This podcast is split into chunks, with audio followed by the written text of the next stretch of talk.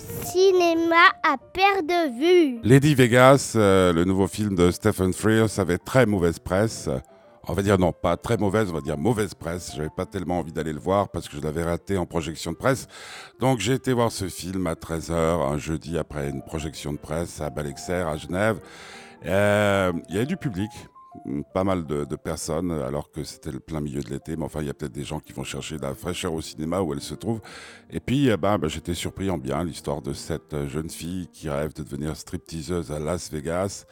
Euh, euh, et qui va tomber, alors qu'elle ne trouve pas de boulot, sur un joueur professionnel incarné par un Bruce Willis très en forme.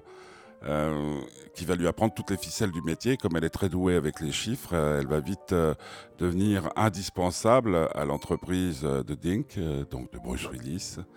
Et puis il va lui arriver plein de choses. Alors bien entendu, on aime bien quand Stephen Frears aborde des sujets peut-être un tout petit peu plus sociaux, quoi, qu'il y a des dimensions sociales dans ce film.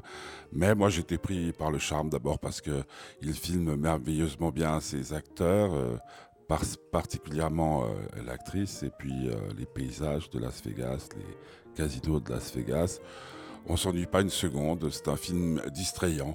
Encore une fois, je pense qu'il n'est pas aussi profond que beaucoup d'autres films de Stephen Frears, mais c'est l'été, il ne faut pas bouder sa joie.